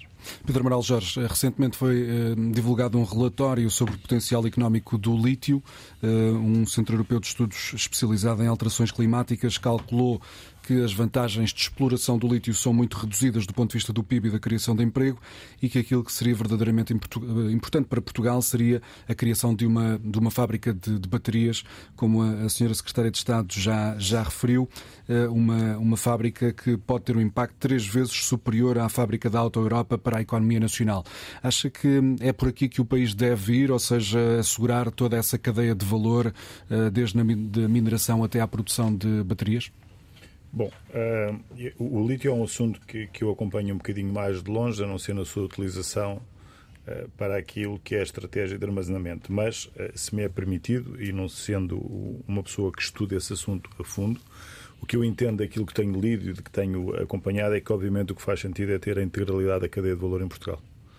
Porque, hum, até de um ponto de vista de eficiência energética e de, e de, no, de sustentabilidade, instalarmos a fábrica cá e estamos a importar a matéria-prima vinda, seja do Chile ou de qualquer outra geografia subsaariana, da África subsaariana, não faria sentido. Obviamente que todos nós temos a mesma preocupação, que é que as, as populações tenham e os territórios tenham a sua devida uh, compensação por atividades económicas concorrentes e que o território seja, seja protegido e que, uh, como foi referido pela senhora Secretária de Estado, que se aplique aquilo que são os critérios ambientais eh, mais restritos, por forma a que haja uma total mitigação dos impactos ambientais. Agora, isto está em linha muito com aquilo que é o desenvolvimento da cadeia de valor, por exemplo, para o eólico offshore, e não pensarmos apenas em instalar uh, turbinas eólicas no mar, mas termos a possibilidade de fabricar os flutuadores e componentes, e aqui, obviamente, que tendo nós o recurso e ele sendo possível de explorar em condições de proteção de ecossistemas e de preservação de biodiversidade com as mitigações, porque não, não existem impactos nulos, existem sempre impactos, mas têm que ser mitigados. O que faz todo o sentido, na, na minha opinião, é que nós aproveitemos a cadeia de valor total. E não esquecer um elemento fundamental que foi referido pela Sra. Secretária de Estado, que é a reciclagem. É? Ou seja, é, nós temos já, é, ao nível é, das diretivas europeias, uma clara uh, estratégia de economia circular a sair da economia verticalizada, não é? Esta ideia que nós tínhamos até há uns anos atrás de que os materiais sobrantes, sejam eles quais forem, vão para aterros sanitários, isso não existe, não é? Portanto, nós temos que ter aqui uma preocupação de economia circular, de reaproveitamento das matérias-primas existentes em tudo aquilo que nós deixamos de utilizar. Um exemplo curioso que tem estado muito em, em, em foco nas últimas duas, três semanas é aumentou-se o consumo de roupa, mas aumentou-se muito o consumo de roupa em segunda mão e, portanto, reduziu-se elementos extratores diretos dessas matérias-primas. Portanto, o modelo aqui que nós temos de ter atenção é que, à medida que vamos tendo mais parque automóvel, vamos tendo mais parque de, no fundo, eletrodomésticos, que tudo isto passe para uma economia circular que também tem em Portugal aqui oportunidades claras de desenvolvimento económico. É? Carreiro, considera que o lítio, em concreto, deve ser encarado para Portugal mais como uma oportunidade ou mais como uma ameaça? Ah, sem sombra de dúvida que, que uma oportunidade é um recurso, um minério de extrema, extrema importância para a transição energética, principalmente para a questão da produção de, de baterias, sobretudo para, para os veículos elétricos, um, a par do uso essencial, não é, nos mais diversos componentes eletrónicos. Uh, portanto, é claro que há muita contestação à volta da sua extração, de, da exploração, da preocupação com as próprias populações, mas como aqui já foi referido, há medidas muito restritas do ponto de vista ambiental, não é? E, portanto, podemos, no fundo, uh, fazer toda esta uh, exploração, uh, extração, produção das próprias baterias, um, salvaguardando o ambiente, não é? Portanto, todo o território e o bem-estar destas populações através daquilo que, costumamos dizer que é a tal mineração verde, não é? e, portanto, portanto, acho que sim, acho que faz, faz todo o sentido. É, é tem muita, acaba por ser um minério com muita densidade energética, portanto, muitíssimo importante para a utilização destas, destas baterias nos veículos elétricos e que depois, obviamente, tendo aqui toda a componente de toda a cadeia de valor, também podermos aqui dar uma segunda vida a estas baterias quando elas deixarem de ser eficientes para o propósito que, que foram desenvolvidas, nomeadamente para a própria estabilização das redes, uh, para a própria utilização, vamos, por exemplo, pensar no caso, no caso de ilhas, para permitir uma maior integração de, de, de renováveis. Portanto, acaba por ser aqui, no fundo, absolutamente fundamental para para, para a transição energética e para a própria economia do país. Helder Gonçalves, quer comentar? Eu só queria dar uma nota final. Uh, estamos todos de acordo com a importância da cadeia de valor, não é? Que uh, deve estar presente também neste assunto, não é? Um, há um outro fator que vai ser determinante em, tudo, em todo este processo, que tem a ver com o custo mundial da venda do lítio, não é? E, e isto porque, uh, uh, digamos, o, o, o, lítio hoje é utilizado e será cada vez mais utilizado para as baterias, evidentemente por causa do, do veículo elétrico, não é? Uh, agora, um, a maior parte da matéria-prima vem da América do Sul, dos lagos salinos, do Chile, da Bolívia e da Argentina. E, portanto, isso alimenta 70% ou 80% do mercado mundial. Portanto, o custo comparativo é que vai determinar, na verdade, o que irá acontecer com, com o lítio português.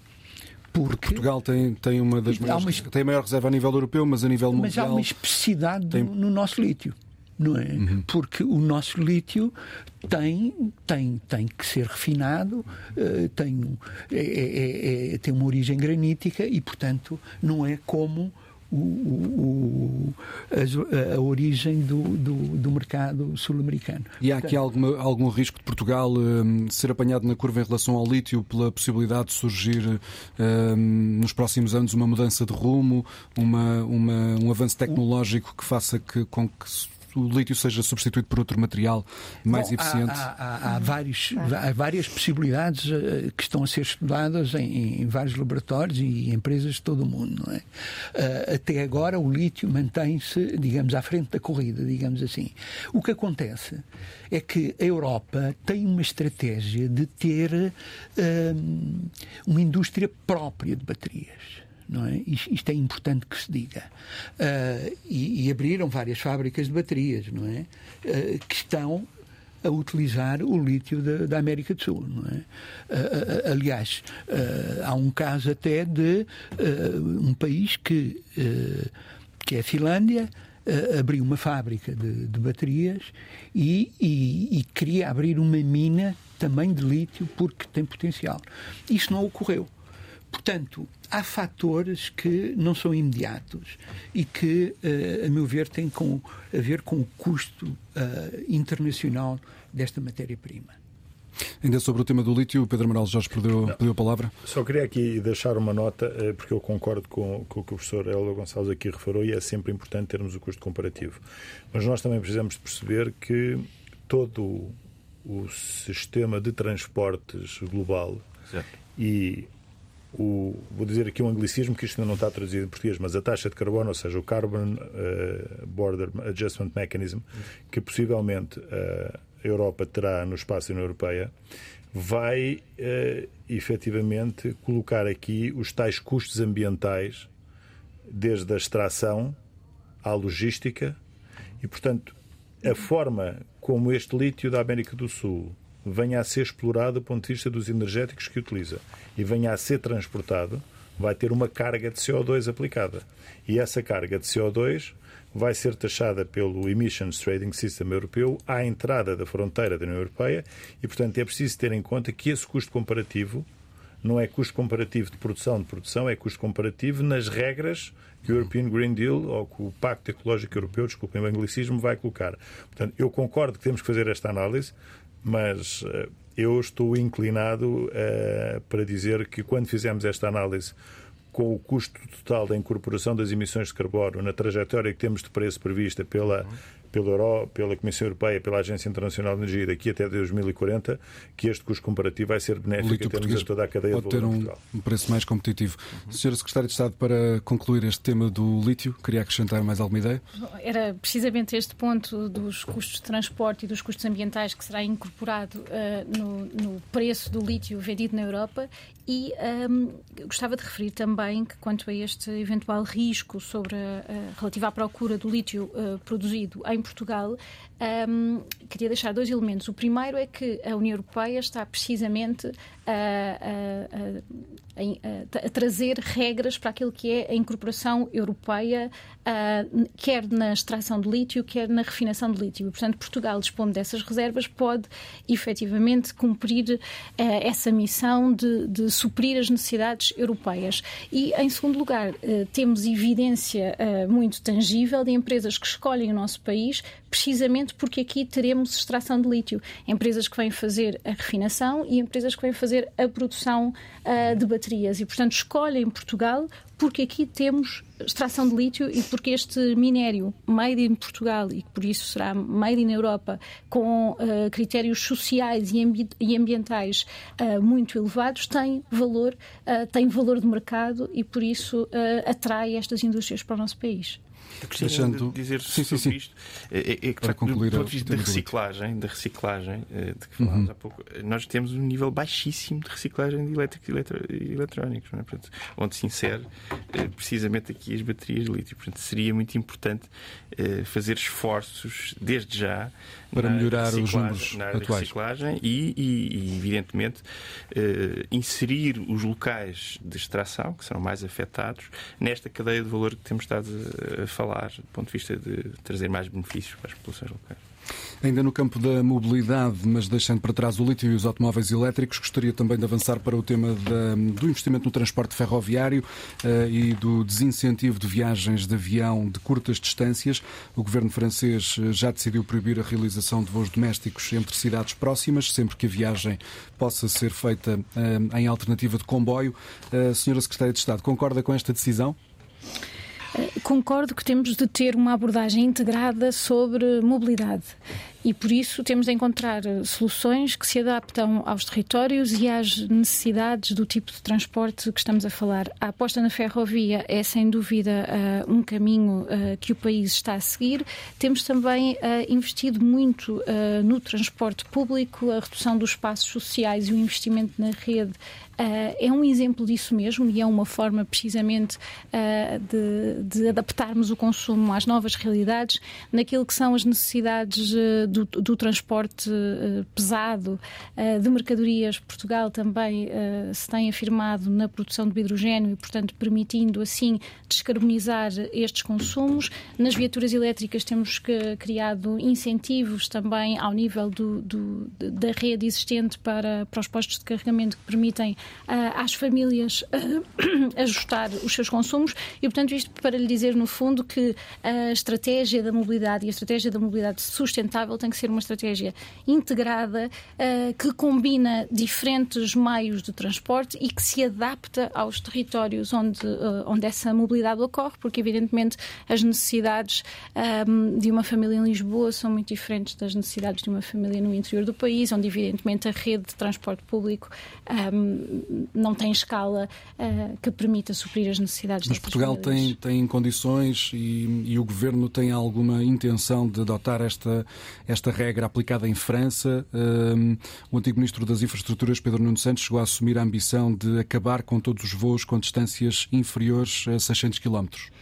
Sim, os próprios consumidores vão incorporando isso uh, uh, nos seus, nas suas escolhas, evidentemente, e há taxas também que permitem encarecer determinados meios de transporte uh, em face de outros. Eu creio que, obviamente, esses caminhos devem ser estudados de uma certa educação dos consumos, mas esse caminho tem sido feito também pelas, pelas famílias, pelos consumidores que vão escolhendo cada vez mais alternativas de mobilidade mais sustentável. O Estado pode e deve um, ter uma intervenção no sentido de incentivar esses consumos e certamente são opções que, que podem e devem ser estudadas.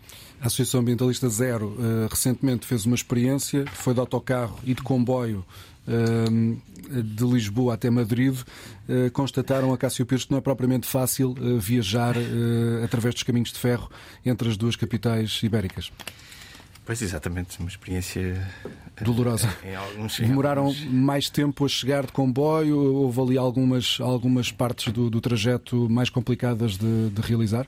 Exatamente, sobretudo eh, há algumas coisas que podem ser que são aspectos de bloqueios institucionais e, e até de questões que têm a ver com bilhética, questões que têm a ver com acordos entre, as, entre os dois países, que têm duas empresas ferroviárias que são empresas públicas e que poderiam ter provavelmente um diálogo muito mais frutuoso.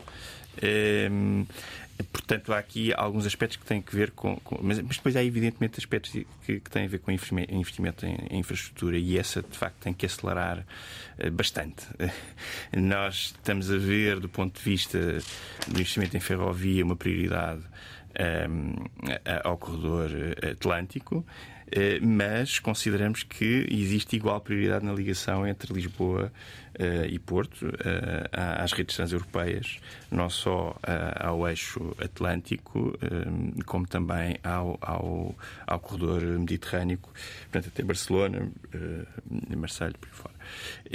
e, portanto, isso é uma prioridade que não está neste momento a ser assumida com a a prioridade que deveria ser. Aliás, tivemos notícia, ainda ontem reagimos, de que existe, por exemplo, um, um dos aspectos fundamentais para termos esta ligação entre Lisboa e as redes europeias é a terceira travessia ferroviária do Tejo. E um, nós tivemos ontem a notícia, uh, aliás, tivemos, fizemos participação pública, uh, uh, digamos, na, na, na naquele eh, que estava aberta pela Câmara do Barreiro, eh, porque de facto existe a possibilidade do canal ferroviário ser ocupado por, eh, por prédios. Isto é extremamente preocupante quando, eh, de facto, existe aqui uma intervenção de, das entidades de ordenamento do território, que é outro aspecto fundamental quando falamos em mobilidade. Em relação à ligação entre Portugal e Espanha. este corredor ferroviário aberto. Isto uhum. é, é, é, crucial, não é? Várias associações ambientalistas também já a pensar no Mundial de 2030, Mundial de Futebol. Exato, Há uma é candidatura uma conjunta.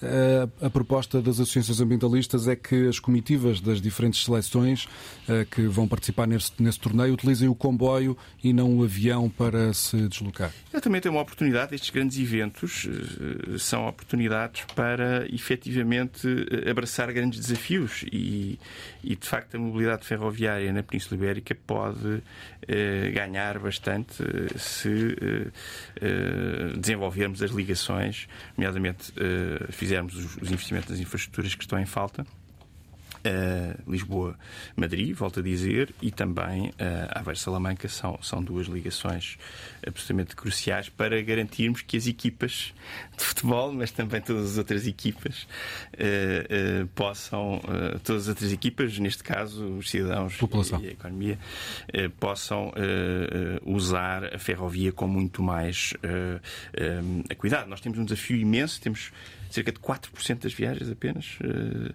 uh, e 14% das mercadorias são transportadas por, por via ferroviária e isto uh, temos, temos como objetivo quadruplicar este, estes valores, uh, pelo menos de acordo com o Plano Ferroviário Nacional, uh, em termos de tanto de passageiros, mercadorias não tanto.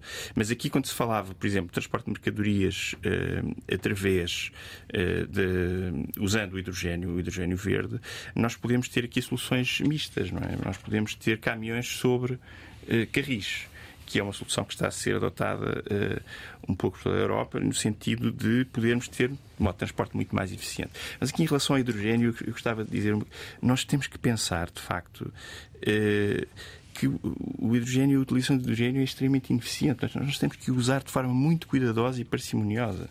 Vamos já de seguida abordar essa em, questão do, do hidrogênio verde em Portugal. E restrita eh, não é, não é uma boa opção. Ainda em relação à mobilidade, Pedro Manuel Jorge, o que é que, o que, é que uh, contributo pode dar para, para este debate? Uh, o que é que pode ser feito para melhorar este aspecto? Eu aqui gostava só de dar uma, uma opinião uh, e depois vou ter, que me, vou ter que lhe pedir para me deixar falar sobre a ineficiência do hidrogênio também, porque é um tema claro. sobre o qual eu sou apaixonado, porque a função objetiva é a descarbonização, não é eficiência. Tem que ser a eficiência possível dentro daquilo que a termodinâmica permite e lá estamos nós a falar através da termodinâmica. Não, eu, eu acho que há aqui um, um nível de ambição que a Comissão Europeia ou a União Europeia tem que ter relativamente ao transporte ferroviário. A primeira questão que nós temos que perceber é que a ferrovia é absolutamente fundamental e é um desenvolvimento na ótica dos transportes, mas nós temos que pensar em ferrovia de alta velocidade. Porque se estivermos a pensar em ferrovia a 60 km por hora ou a 90, não vamos resolver o problema. E acho que há aqui uma lógica, tal como nós estamos a pensar nas redes elétricas estruturantes entre os países e nos futuros gasodutos hidrogenodutos estruturantes entre os vários países, temos que pensar nos eixos de ferrovia entre os vários países, com normalização equivalente, com velocidades de deslocação equivalente, para podermos efetivamente pegar na utilização da ferrovia em seu a sua amplitude de utilização para logística de transportes de bens e serviços, para transporte de pessoas, mas aqui a componente velocidade não é despiciente. Eh, eu vou dar aqui um número só para nós termos ideia, porque foi um número que me ficou na memória com. Porque é, é, é de facto. Não sei se é a velocidade que nós conseguiremos empregar, mas a, a velocidade que foi feita. A China construiu 29 mil quilómetros de linha ferroviária de alta velocidade em 10 anos. E isso acelerou muito a logística de interligação na sua economia interna. Uhum.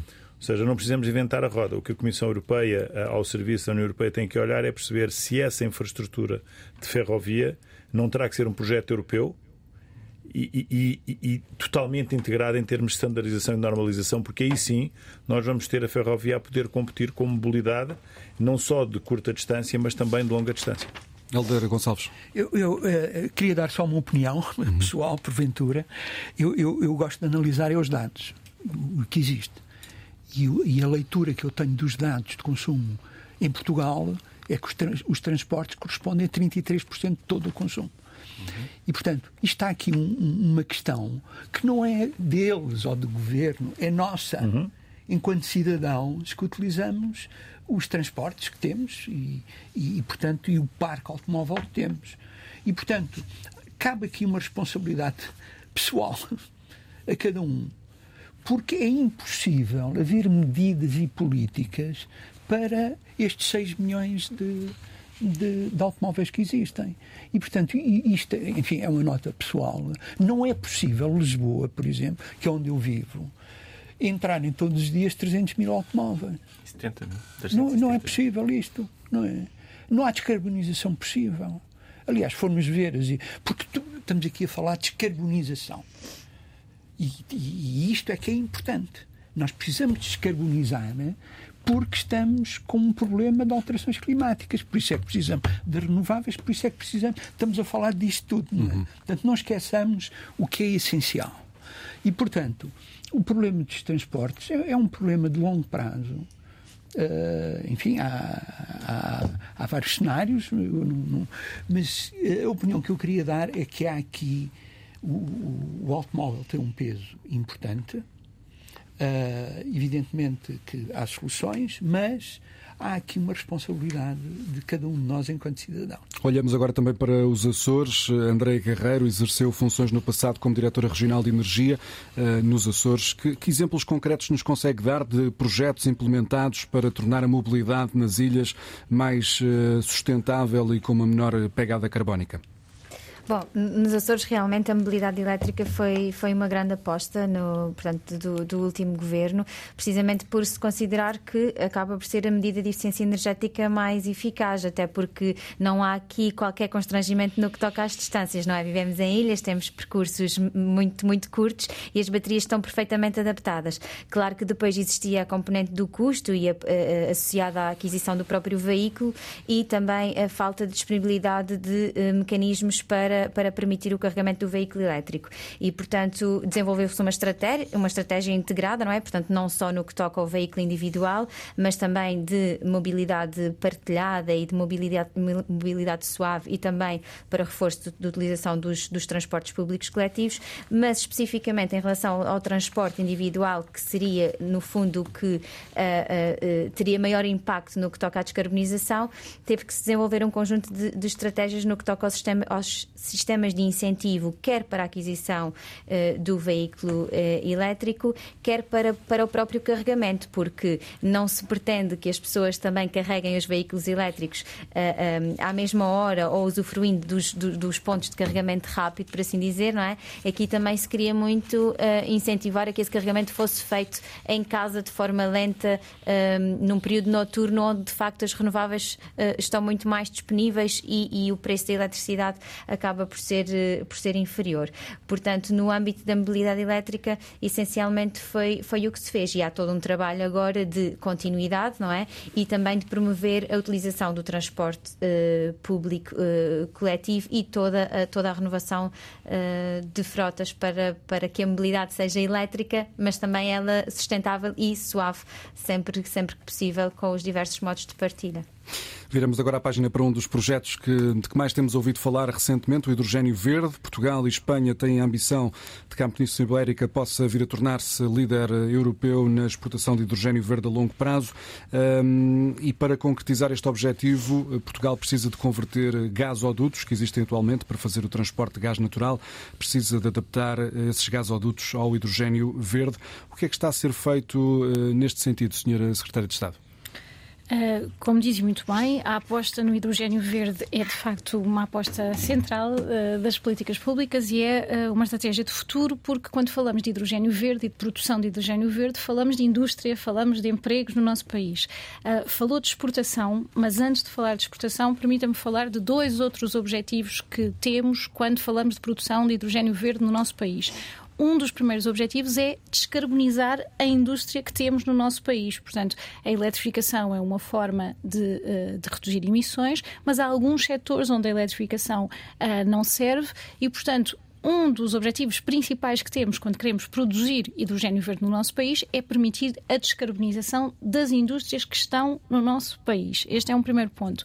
Um segundo é atrair indústrias uh, para Portugal. Uh, falámos aqui de aço verde, falámos da produção de combustíveis sintéticos para a aviação, por exemplo, um, a amónia, o, o metanol, uh, são tudo indústrias que escolherão o nosso país e que estão a escolher neste momento o nosso país, porque aqui produzimos hidrogênio verde a preços muito competitivos, precisamente pela aposta que temos feito na eletricidade verde e fiável. depois temos também esse esse terceiro objetivo uh, que referiu, a exportação, sempre que isso fizer sentido para o nosso país, e por isso estamos. Um, ehm, a, a, olhar para aquilo que são as infraestruturas de transporte, a, a, infraestrutura terrestre que ligará Portugal, Espanha, França e depois eh, a Alemanha e outros países do centro europeu, eh, mas também corredores marítimos, eh, designadamente ligando, por exemplo, o Porto de Sines ao Porto de Roterdão e que permitirão também fazer esta exportação de hidrogênio verde. Mas permita-me sublinhar que temos como objetivos centrais descarbonizar a nossa indústria e atrair indústria para o nosso país que utilizará esse hidrogênio verde produzido aqui. Pedro Amaral Jorge, é uma aposta que faz sentido uh, o hidrogênio verde em Portugal? Não, é, faz todo o sentido porque, como, como já foi referido, uh, o grande custo do ponto de vista operacional na produção do hidrogênio é a eletricidade. E hum, a eletricidade em Portugal tenderá a ser acima de 85% de fonte renovável a que será suprida à rede elétrica, sendo que a produção de hidrogênio também pode beneficiar de soluções de autoconsumo e de hibridização desse autoconsumo, uhum. assim o permite a geografia e o ordenamento do, do território. O, o, hidrogênio, no fundo, é o complemento da descarbonização, o que eu tenho chamado de eletrificação indireta, não é? Porque o que nós vamos fazer é nós vamos gerar eletrões verdes e depois vamos produzir moléculas verdes. E quando muitas das vezes uh, é referido a ineficiência do processo, uh, eu gostava que antes da gente pensar pensasse na ineficiência do processo da obtenção através da eletrólise da água, da separação das moléculas de hidrogênio e das de oxigênio, que pensemos no ciclo ineficiente que é a exploração de, por exemplo, petróleo ou gás natural, a extração, a refinação, o transporte. Onde é que está a eficiência global de tudo isto? Ela tem que ser comparada. Porque dizer que, na realidade, eu quando converto eletricidade em, em hidrogênio, não é o processo do ponto de vista químico e, e, e, térmico mais eficiente que existe, talvez não seja. Mas a função que nós temos hoje todos é descarbonização. E, portanto, a primeira restrição é tem que ser o processo físico ou químico mais eficiente dentro da restrição de descarbonização. E aí a eletrólise da água está muito perto dos processos mais eficientes. E ainda vamos precisar de um segundo processo químico, que é dizer assim: agora que eu tenho hidrogênio verde, este hidrogênio verde pode ser um combustível direto em si próprio, mas tem uma quantidade de questões que nós temos que, que, que no fundo, tratar. Como é que se transporta, como é que se armazena. Eu acho que o tema que nós temos que pensar a seguir é então, e agora este hidrogênio verde vai ser matéria-prima para a obtenção dos tais combustíveis sintéticos, sejam eles e querosene, ou metano sintético, o que for. Esses três passos de eficiência energética têm de ser analisados de forma integrada e ser comparados com as alternativas. E então aí sim eu vou ter capacidade ou, no fundo, informação para poder dizer se o processo é eficiente ou ineficiente. E óbvio que se nós estamos numa lógica de segurança de abastecimento, não é? Eu utilizar combustíveis sintéticos produzidos num espaço em que eu tenho, vamos, eh, soberania assegurada, que efetivamente tem que criar as tais políticas públicas, os incentivos para atrair investimento que levem sempre na tendência de redução dos custos de produção destes energéticos, mas obviamente que o que eu tenho aqui muito bem definido é que eu estou a contribuir para a segurança de investimento e para a segurança energética europeia, que é a forma como nós temos sido, entre aspas, economicamente uh, atacados no passado e que temos que efetivamente implementar daqui até 2030 e a segunda década de 2040 toda a energia que eu consiga ser autossuficiente na sua obtenção, sem que ela esteja sujeita a preços flutuantes de mercados internacionais que nós nem sequer controlamos, nem somos parte tida nem achada, e obviamente que não contribuem para a eliminação de todos os gases de efeito de estufa que nós precisamos ter na descarbonização da economia e da sociedade. É? Estamos quase a terminar o nosso programa, mas queria perguntar a Cássio Pires eh, se concorda com esta ideia de que a descarbonização passa pelo hidrogênio verde eh, e que a eficiência do processo deve ser eh, comparada com as alternativas e com os combustíveis fósseis. Uh, bom, com certeza que o hidrogênio verde será absolutamente crucial. Agora, ele tem, tem, temos que ter aqui em conta a restrição de descarbonização, mas a descarbonização eficiente, o mais eficiente possível. Vou dar um exemplo. Uh, bom, uh, quando surgiu o carvão como, como combustível fóssil no século XIX, as principais indústrias na Europa foram deslocar, deslocaram-se, quer dizer, foram criadas junto às grandes bacias carboníferas. É, hoje, os grandes produtores de fertilizantes, que, cuja principal matéria-prima é precisamente hidrogênio para produzir amoníaco, estão em países que são grandes produtores de gás natural. Por isso é que tivemos o problema com, os fertilizantes produzidos na Rússia, por exemplo.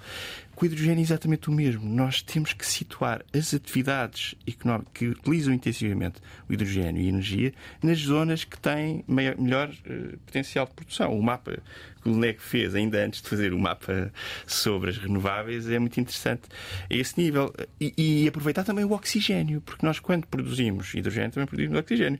E se nós fizer, quando é absolutamente necessário, mais uma vez, eletrificar o mais possível, uh, termos o máximo de eficiência e, e, suficiência, ainda não falámos aqui nesta palavra, que é muito importante.